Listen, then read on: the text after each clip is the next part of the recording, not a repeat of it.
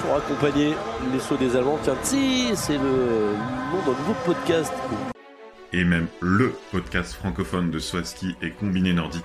Chaque semaine, retrouvez résultats, analyses, statistiques et même des interviews passionnantes dans Tsi.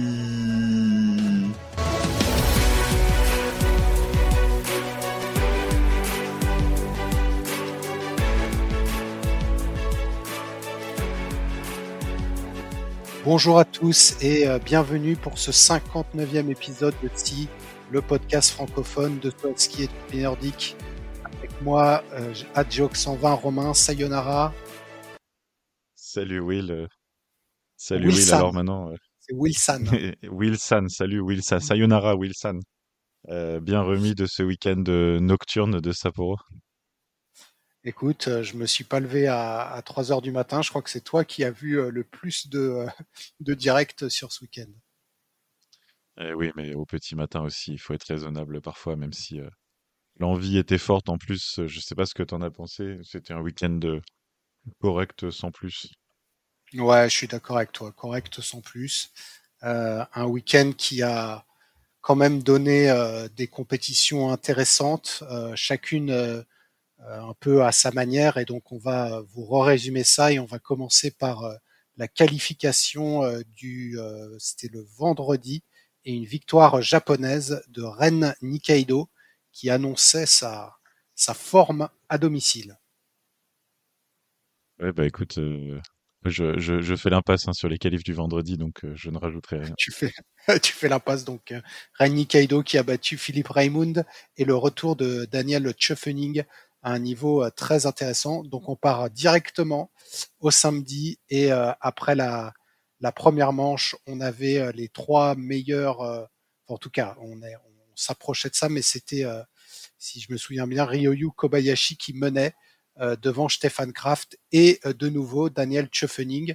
Une première manche avec un saut le plus loin pour Daniel Tschöfening, 129,5 de dos. C'était pas Jojo pour Sapporo, quoi. Non, c'était bizarre cette première manche, ça a commencé un léger face, d'ailleurs euh, Dossard 4, euh, l'homme attendu par euh, toute la, galaxie du saut ski mondial, sauf moi. Noriaki Kasai, qui était sur la plateforme de départ pour la plus grande joie d'énormément de, fans et de, et d'animateurs des, des réseaux sociaux. Bon, 51 ans, bientôt 52. Quand je dis sauf moi, évidemment, grand respect pour Noriaki Kasai, mais je sais pas, ces dernières saisons, ça me laisse un petit goût petit goût amer, une sorte de genre je veux pas arrêter parce que il se qualifie, il marque des points, donc chapeau à lui. Je trouve que c'est quand même pas le techniquement. Il, tu vois qu'il manque de force, qu'il est assez loin de ses skis. Je trouve que il faut, enfin, c'est bien de le voir, c'est fort de marquer des points. Hein. On, a valorisé les points de Valentin Foubert il y a quelques semaines, donc faut pas minimiser le fait de rentrer dans les points en Coupe du Monde. mais on, on reverra jamais le grand Kassai. Il faut, faut, faut surtout pas penser qu'on reverra Kassai sur un podium. Non, mais euh, déjà la, sa dernière saison un peu plus euh, complète, euh, il n'était pas souvent dans les points, donc je trouve déjà de l'avoir vu dans les points, c'était c'était plutôt sympa. Il a vraiment pas eu des bonnes notes, mais c'est un peu le lot de ceux qui terminent aux alentours de la 30e. moi, je trouvais que c'était assez folklorique de l'avoir. Après, je suis d'accord avec toi que de toute façon, on l'attendait pas, on l'attendait pas beaucoup mieux. Euh, mais bon, il a fait mieux que tous les petits jeunes là qui étaient passés du groupe national. Hein.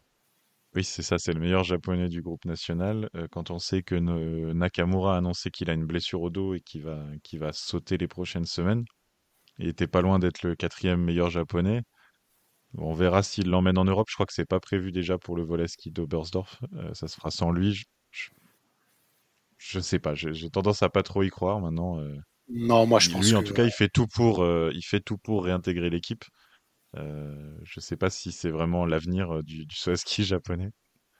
Je pense pas non plus. Et euh, du coup, donc Kazai qui était, qui s'était qualifié alors de justesse puisque c'était une une 28e place. et puis on avait aussi la qualification alors plus plus attendue, hein, on va dire, donc de, de Ryoyu Kobayashi puisqu'il était en tête de la, de la manche. On avait euh, Junshiro, un beau top 10 après la première manche, Junshiro Kobayashi, le frère. Rani Kaido, seulement 25e malgré sa bonne performance en qualif. Alors je me suis complètement gouré, il n'a pas gagné à qualif, il a terminé deuxième, c'était Fettner qui avait gagné, mais donc trois Japonais à Sapporo, ça montre quand même qu'on est sur le déclin d'une nation comme le Japon. Hein. Non, c'est clair. Et puis, après, cette première manche-là, elle était bizarre parce que je me suis auto-interrompu. Elle a commencé de face, mais ça a tourné de dos. j'ai plus exactement en tête, mais peut-être vers les dossards 20, quelque chose comme ça. Et il y a eu toute une flopée de sauteurs habituellement dans les 30 qui se mmh. font sortir à tour de rôle. Et après, les derniers, ils ont quand même le niveau pour rentrer largement dans les 30. Donc ça s'est ça s'est équilibré, mais il y a quand même eu pas mal d'éliminés, on va dire, de renom euh, mais qui n'y pouvaient pas grand-chose. Un Sapporo de dos, euh, on n'est pas habitué. Je pense que eux non plus. Et, euh, Énormément de casse. Piotr Joua, voilà, c'est ça. Et c'était les conditions. Giovanni Bressadola. Bressadola, tu vois, qu'enchaîne plutôt les top 15, même. Bon, voilà, c'était, ils pouvaient pas y faire grand-chose non plus. Huber. Mais du coup, ça a permis bah, à Kazai de passer, ça a permis à Belcho de passer, potentiellement à Artie Gros aussi. Euh, et euh, du coup, donc on attendait euh, cette deuxième manche. Junshiro Kobayashi, donc euh, qui terminera dixième avec un deuxième saut au même niveau. Renny Keido terminera 24e de cette épreuve. Et on a eu une belle remontée de, de Fettner qui, du coup, lui, il était quatrième. Il passe. attends, je, je, suis complètement. Le... Non, non, il Fettner, cinquième. Il reste quatrième. Il reste quatrième. C'est Wellinger qui monte sur le podium parce que euh, Tschöffening s'est un peu raté au deuxième saut. Euh, et du coup, euh, Wellinger qui termine troisième, Kobayashi deuxième qui se fait doubler par Kraft. Et c'est le Pouligashi. je, garde mes stats sur Pouligashi pour un peu plus tard, parce que vu qu'il a refait deuxième dimanche, je garde. Mais la, grosse mon remontée de la deuxième manche, c'est Sundal, 20e, hein, qui remonte à 7 place.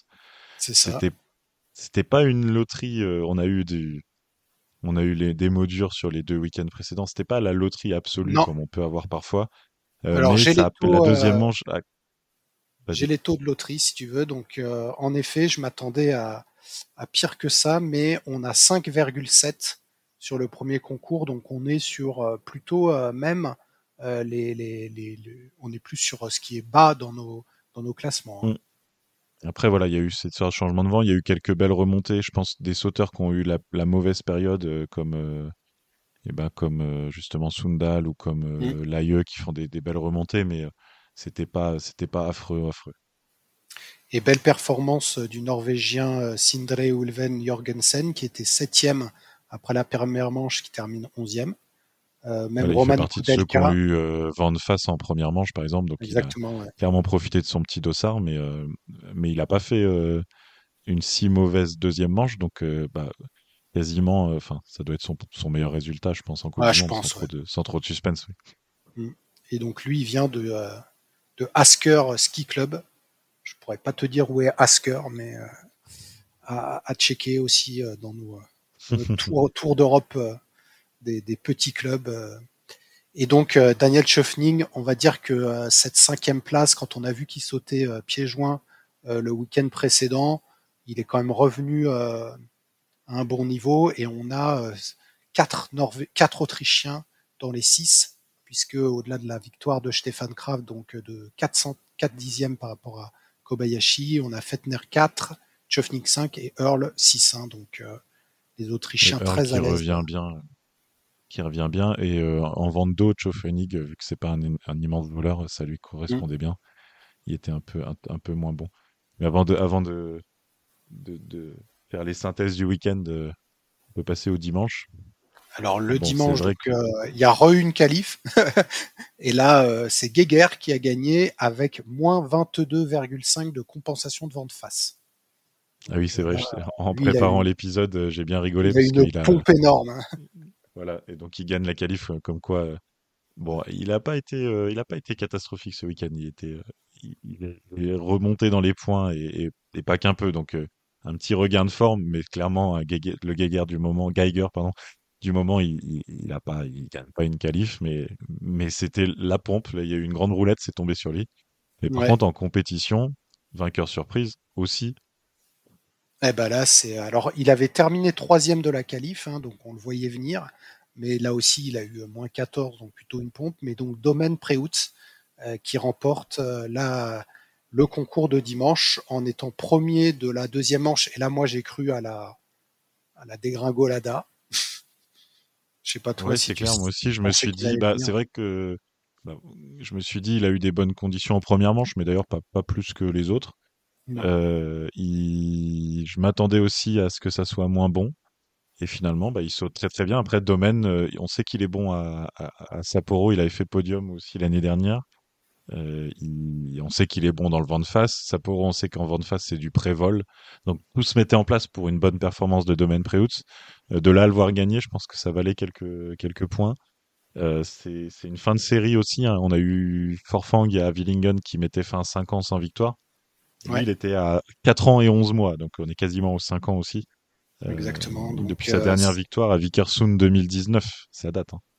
Et en tout cas, Vickersund, on reconnaît le, le, profil de Domaine. Donc Domaine qui gagne dans un concours qui là été de, de face, donc différent de, du concours de samedi avec des, des, des, conditions de vent de face. Sundal était deuxième après la, la première manche. Donc euh, suite à sa remontée de samedi, il était en lice pour euh, faire une, une, belle compétition. Et euh, troisième après la première manche, c'était Ren Nikaido, qu'on avait aussi un peu vu à la qualif et le samedi. Donc on retrouvait, malgré le vent de face, à peu près les mêmes sauteurs que la veille, ce qui est un peu surprenant. Par contre, bah, finalement, ouais, c'est ça, c'est intéressant. Kobayashi, Sundal, Kraft, Fettner, Earl, Nikaido, c'était que les sauteurs en, forme euh, du week-end, vent de dos ou vent de face. Il n'y a que Preutz qui a, qui, euh, avec son système de saut où ça passe ou ça casse, qui a surperformé. Mais les autres, euh, finalement, sont, sont plus passe-partout.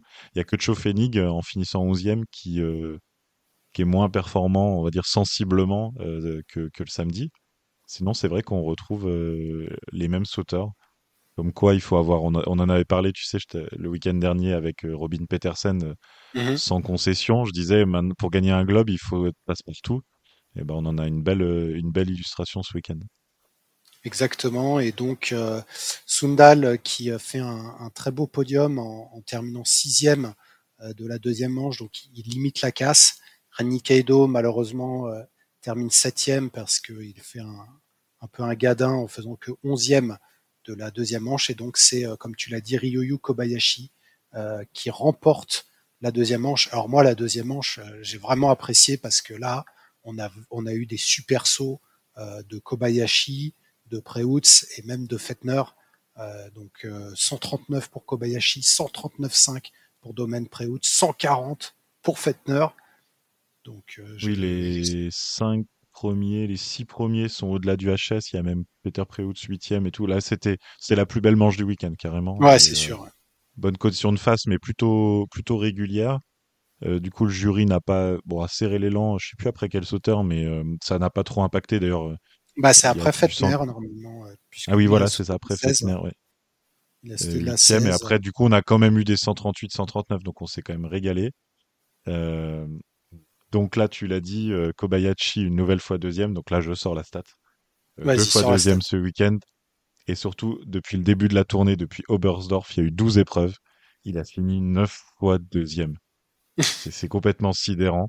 Et surtout, il a été derrière sept sauteurs différents. En fait, euh, il est toujours là, mais c'est jamais. Tu vois, par exemple, si on avait Kraft premier, Kobayashi deuxième à chaque fois, bon, pourquoi pas? Mm. il y a deux, deux hommes forts. Mais là, il était derrière Wellinger deux fois, derrière Kraft deux fois, derrière Lanichek, derrière Earl, derrière Forfang, derrière Kos, derrière Domen. Donc on a des fins de série. La Kos, c'est sa première victoire en carrière. Earl, c'était sa deuxième. Forfang, il met fin à 50 Z. Domen aussi. Genre, euh, Kobayashi est toujours là, derrière euh, les, heureux du jour. quoi. C'est incroyable. Et accessoirement, quand même, sur la période de 12 épreuves, il marque 910 points. Et il marque 100 points de plus que Kraft hein, depuis le début de la tournée. Donc en fait, il, il, prend des petits points comme ça, il grignote, sachant que bon, moi je n'entretiens toujours pas le suspense hein, pour le globe, mais euh, mm. il grignote quand même. Et imagine s'il avait converti euh, ses deuxièmes places euh, parfois d'un rien en victoire à chaque fois, ou eh ben avec le système avec 20 points. Toi, si cinq fois ça avait été une première place à la fois à la place de la deuxième, il serait bien, bien, bien revenu sur sur Kraft. Ouais, ouais, c'est sûr. Et après, il, on voit sur sur son sur son visage, il est, il a pas cette, tu vois, enfin franchement, tu pourrais être déçu, mais limite. il a pas le seum, ouais. Non, il a pas le seum, exactement. Donc, donc c'est là où on voit. Et puis en plus, il était chez lui. Enfin, autant, surtout le samedi où il perd de, de 4 dixièmes. le dimanche, bon, il perd de 4 points. Et puis je pense qu'il sait que Domaine Préhout, ça n'a pas gagné depuis si longtemps. Mais vraiment, le samedi, moi, j'aurais eu le seum, surtout que Kraft, il lui avait déjà fait le coup à Willingen. Euh, T'as dit qu'il y en avait plusieurs différents, mais c'est quand même Kraft qui lui a fait souvent le coup. Bah, deux fois seulement sur la période. deux fois seulement. Oui, euh, ouais. Mais oui, non, c'est. Ou deux fois Doku, alors. Pas. Là, il n'y a pas d'explication rationnelle, hein, parce que euh, deuxième, ça veut dire qu'il est très, très, très fort. Euh, mm. Là, je crois qu'il n'y a pas de rationnel. En termes de technique de saut, il l'a. Si on regarde les points, il, il est quand même bien noté. Euh, c'est pas toujours le meilleur dans le, Kraft à distance égale, il, a, il est quand même un peu mieux noté chez Fancraft. Tu vois, par exemple, le samedi, à 139 mètres, Kraft, il a 58,5. Euh, Kobayashi à 138,5, donc quasiment le même saut, il a que 57. J'ai regardé, parce qu'on a eu un petit débat sur le Discord, j'ai regardé les deux sauts. Euh, le ski de Kraft, il, il bouge pendant un millième, un, un dixième de seconde. Le ski de Kobayashi, il bouge pendant une seconde. Et ça vaut un point et demi à la fin, tu vois. On, en, est là, quoi, mais euh, les, deux sont, sont bien notés. Hmm. Kobayashi, donc il a quand même eu un 20 euh, lors du saut euh, qui est potentiellement le saut du week-end, donc son saut de deuxième manche du deuxième jour. mais c'est vrai que c'est très serré entre les deux et, limite, comme tu le dis, Kobayashi est un peu en train de rattraper Kraft et, et donc à date, on a, je sais plus, 205 points euh, voilà. Ça reste encore. Euh, là, il lui a pris 10 euh, points. Quoi. c'est pas non plus. oui, c'est, ses deuxième place. Hein. C'est ses deuxième place. Belle performance de Benjamin Oswald, qui termine dixième. Je me demande là aussi si mm. c'est pas sa meilleure performance après Sindreux la veille. Si, si, c'est sa meilleure, c'est son premier top 10 en, carrière. carrière Surtout qu'il a ce saut là. J'ai regardé à chaque fois plusieurs fois ses sauts ce week-end. Euh, ah. Genre, je revenais en, direct à son impulsion, il arrache tellement. Et là, pour le coup, c'est une fois où je comprends ce que dit le, consultant, tu sais. Des fois, il dit, mmh. Euh, sais, des fois, on rigole en disant, il a les hanches euh, dans les skis ou ce que tu dis à l'œil nu pour nous qui sommes pas sauteurs, c'est dur à voir. Mais autant là, il fait un saut, il arrache. Franchement, oui, tu vois qu'il il part vers le haut, il emporte tout. Et après, il se penche. C'est vraiment un saut, une technique de saut très spéciale. Euh, est-ce que tu veux mettre en avant euh, deux ou trois sauteurs pour, euh, pour accélérer le tempo? Bah écoute, moi j'avais remarqué le bon retour de Tate France, 23e dimanche, sachant qu'il avait fait deux disqualifications, une pendant les juniors et une le samedi, donc il re-rentre directement dans les points une fois qu'il est là, et encore une fois, Eric Belchaud et, Jorgensen qui mettent des points les, les deux jours. Euh, et puis mon ami Robin, que je voulais citer aussi, parce que euh, malgré son... Euh, alors lui, c'est comme Preutz, hein, il a eu du vent de face et du coup, il s'est qualifié, mais il termine que 28e. Donc voilà pour moi. Ah moi, je l'ai mis dans les déceptions, hein, Robin Peterson. Oh non il a, il a gagné à Sapporo. Déjà, lui, c'était la deuxième fois qu'il venait à Sapporo. Il était allé à la, Coupe continentale en janvier. Ah, il gagne deux des trois épreuves. il fait trois podiums. et là, il est 39e et 28e. J'étais non, j'étais déçu, moi, je trouve. Vu comme ça, non, vu comme ça, je te, je te l'accorde. Et euh, bah, non, là, on les a tous un peu parcourus. C'est vrai que Sundal, voilà, pour avoir euh, trollé Sundal, la tortue, une partie de la saison dernière, je pense que là, il faut reconnaître quand même qu'il fait une très très bonne saison, deux podiums, trois top 10 de suite, il est dans une, une bonne période. voilà, sinon. Quand même, Peter. de top Peter 10. Préhout, qui, qui revient bien. Manu Fettner. Hein, qui fait 2 deux, fois 6. Fettner, oui, Fettner qui alterne le bon, le très bon et, et le très mauvais. Voilà, c'était un week-end de très bon, de top 5.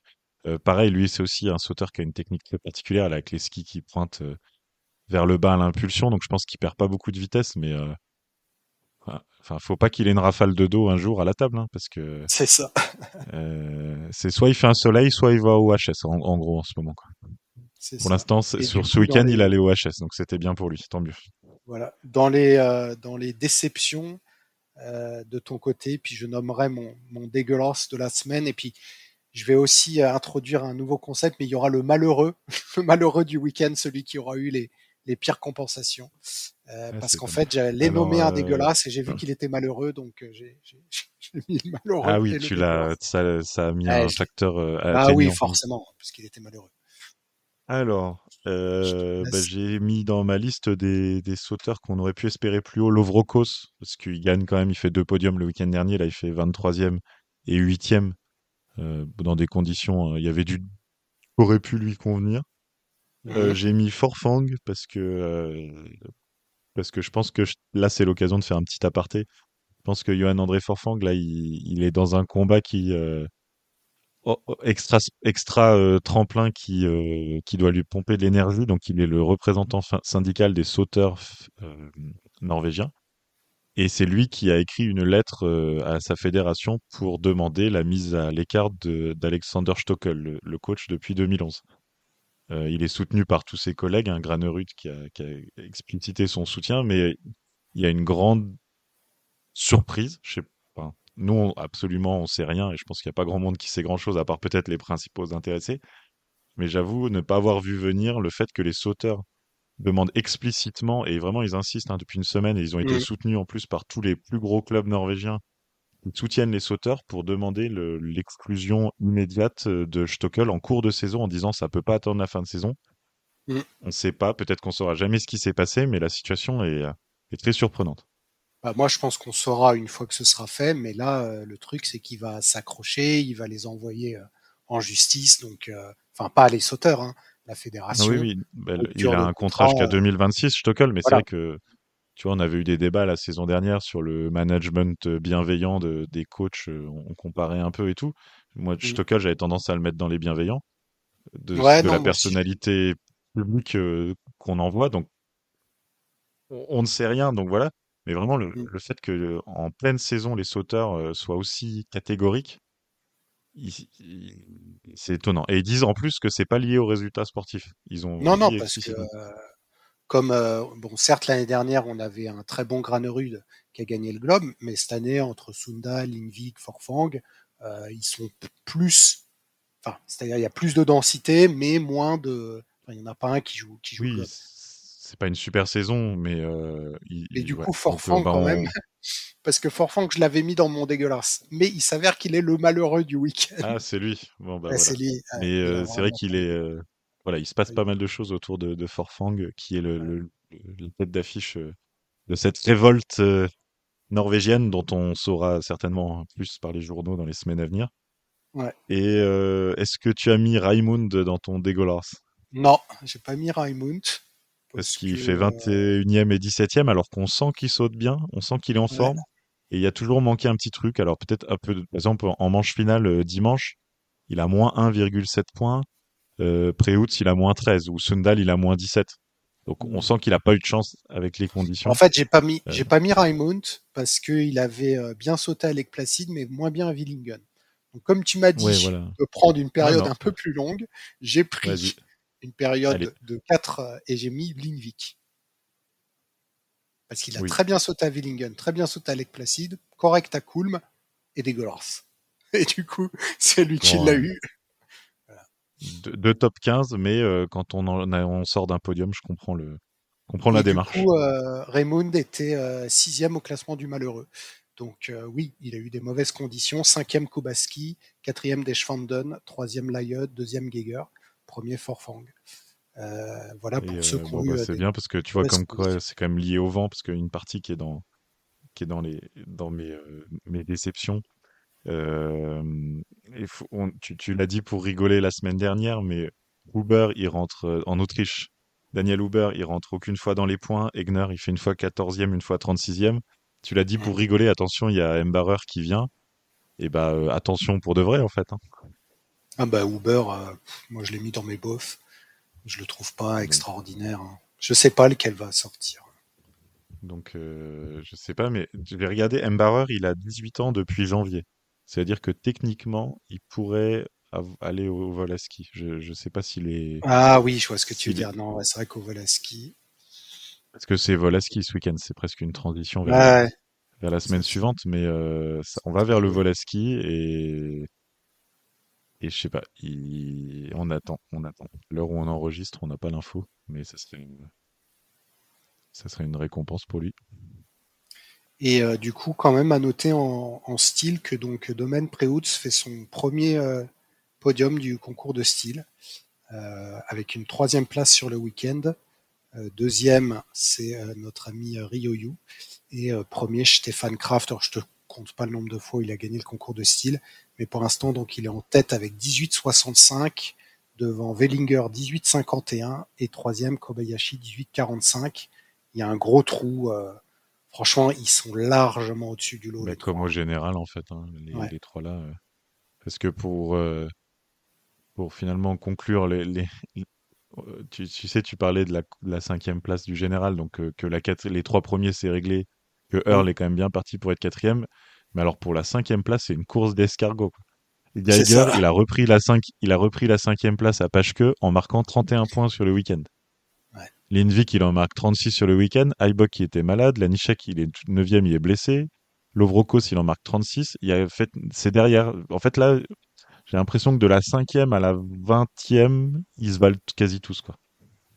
ouais, ouais, et puis en, fait, euh, euh, chaque week-end a, a, son lot de. Parce que Fetner a été bon, on avait dit que le, le week-end dernier était pas bon. Et Bock, euh, je savais même pas qu'il avait été malade, tu vois. Je ne savais pas où il était. Euh... Domaine une victoire, il est 19e mondial. Sundal, deux podiums, il est 18e. Raimund, un podium, il est 17e. Euh... Tu vois, c'est très, très. Je pense que jusqu'à la 20-25e place, ouais, il y a Schnitzol, 23e mondial, alors qu'il enchaîne les, les, bonnes performances. Granerud, il a été absent. Il pourrait bien remonter quand même euh, s'il fait des bonnes perfs. Zaich, on arrive au Volaski, même si en ce moment il est transparent. Ah ouais, euh, Zaich, il est super transparent c'est quand même ultra dense, quoi. Ça serait pas étonnant, tu vois, ce week-end, si euh, le 21e et le 22e mondial faisaient un podium, donc Zaich et Granerud, tu vois, ce serait pas, ce serait pas choquant. Non, non, c'est vrai que, comme tu le dis, hein, les, jusqu'à Gran... même euh, ou Kubaski qui se réveillent un peu, il y a, y, a, une bonne tripotée là qui sont à peu près au même niveau.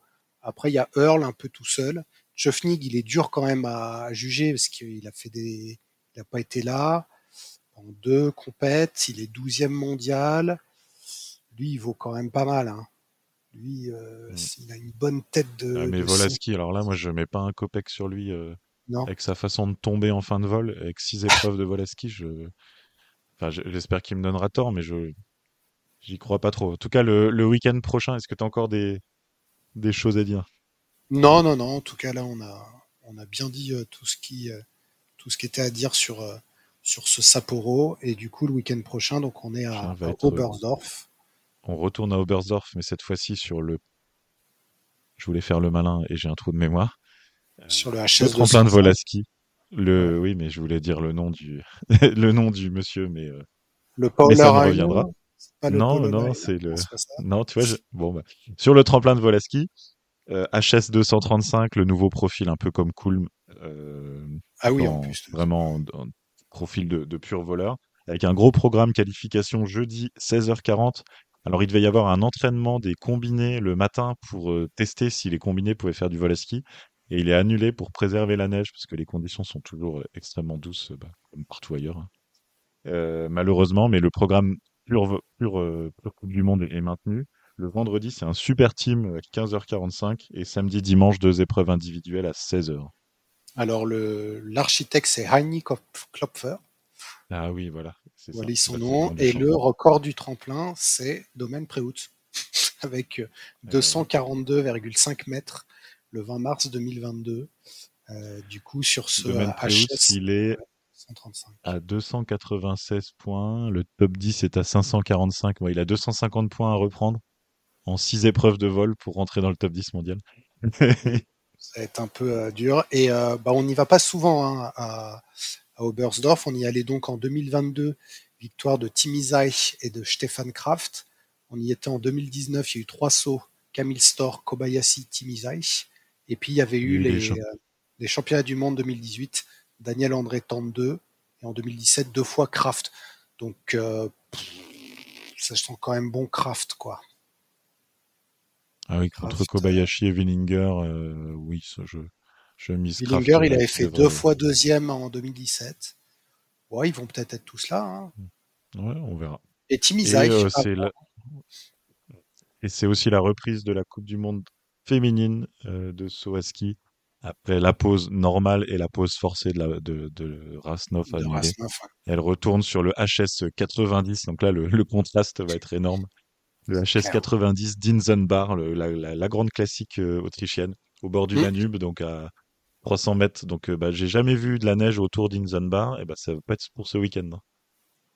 Mais même euh, là, tu m'as envoyé les photos d'Obersdorf, il n'y a pas de neige. Hein. Non, non, bah, il y a de la neige que sur les tremplins. Ils l'ont mise au dernier moment. Ils, ils, ménagent au maximum. Bah, c'est presque miraculeux hein, que ça ait lieu, hein, parce que les, les conditions sont, sont celles qu'on connaît euh, de, grande douceur un peu partout. voilà. Ouais, bah écoute, normalement. il y a une Cup à Villars qui est annulée. Les OPA Games, ils ont été déplacés deux fois. Euh, ça devait être Planitza, ça devait être Faunard. C'est repris par Zefeld, mais ils ont failli annuler encore au dernier moment parce que même à Zefeld, pourtant c'est préservé, c'est just, just. Là, il, ne faut pas une semaine de chaleur en plus. Mais d'ailleurs, à noter que euh, la qualif c'est jeudi euh, à 16h40, puisqu'il y a un super Team Flying Hill à 15h45 le vendredi. Euh, oui. Et donc la, la qualif, donc c'est dans deux jours. Oui, tout à fait. C'est ce que j'ai dit il y a deux minutes. C'est ce que tu as dit. tu devais être en train de chercher le nom du, de l'architecte. Ouais, c'est ça. Très fatigué. une circonstance atteignante. Bah écoute, euh, c'était un épisode euh, plus court que d'habitude avec un programme raccourci, mais merci Will. Merci à toi et on se retrouve du coup pour le retour du vol à ski euh, la semaine prochaine. Et le retour du saut féminin. Ciao, ciao.